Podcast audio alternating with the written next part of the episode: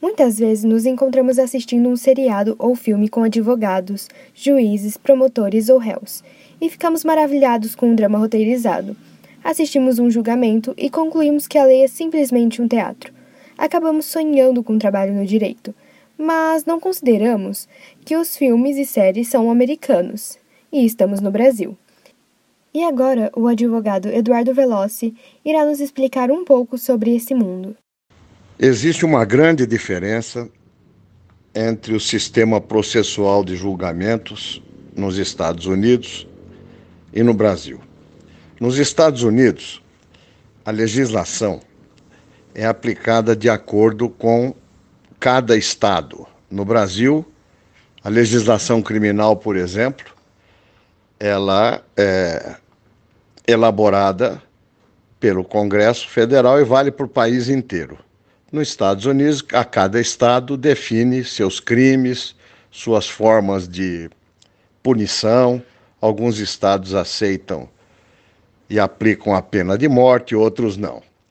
No Brasil, os promotores e os juízes são escolhidos por meio de concurso público. Nos Estados Unidos, varia de estado a estado, podendo ser escolhidos por eleição no caso dos, da legislação federal, e nos estados pode ser por indicação do governador, do Senado e também por eleição.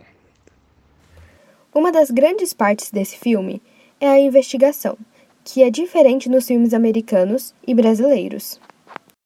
Nos Estados Unidos, o promotor acompanha a investigação criminal, chefia a investigação criminal.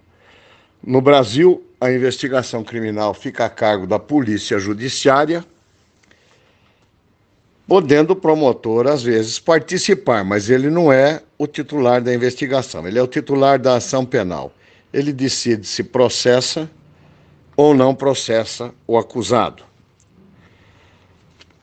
No Tribunal do Júri dos Estados Unidos, que assambarca todo tipo de crime, enquanto no Brasil só vai a júri popular o crime doloso contra a vida, o homicídio, o infanticídio, o aborto. A testemunha no direito americano jura com a mão espaldada ou colocada sobre a Bíblia.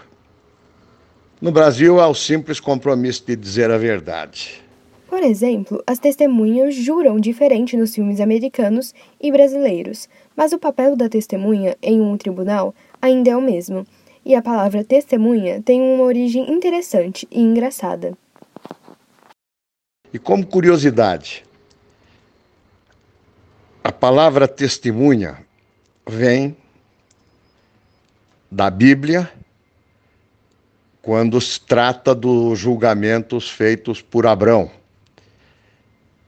que dizia: Você vai jurar com a mão sobre a minha coxa, ou seja, segurando os meus testículos. Então, o que, que significa testemunha? Testes vem do latim, é testículo, e manos é mão.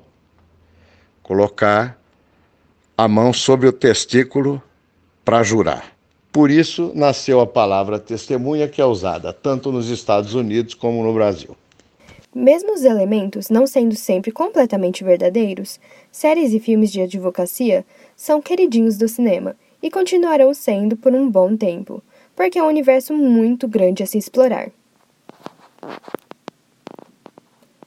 Ana Clara Albuquerque, do programa Clube do Filme para a Rádio Naerp.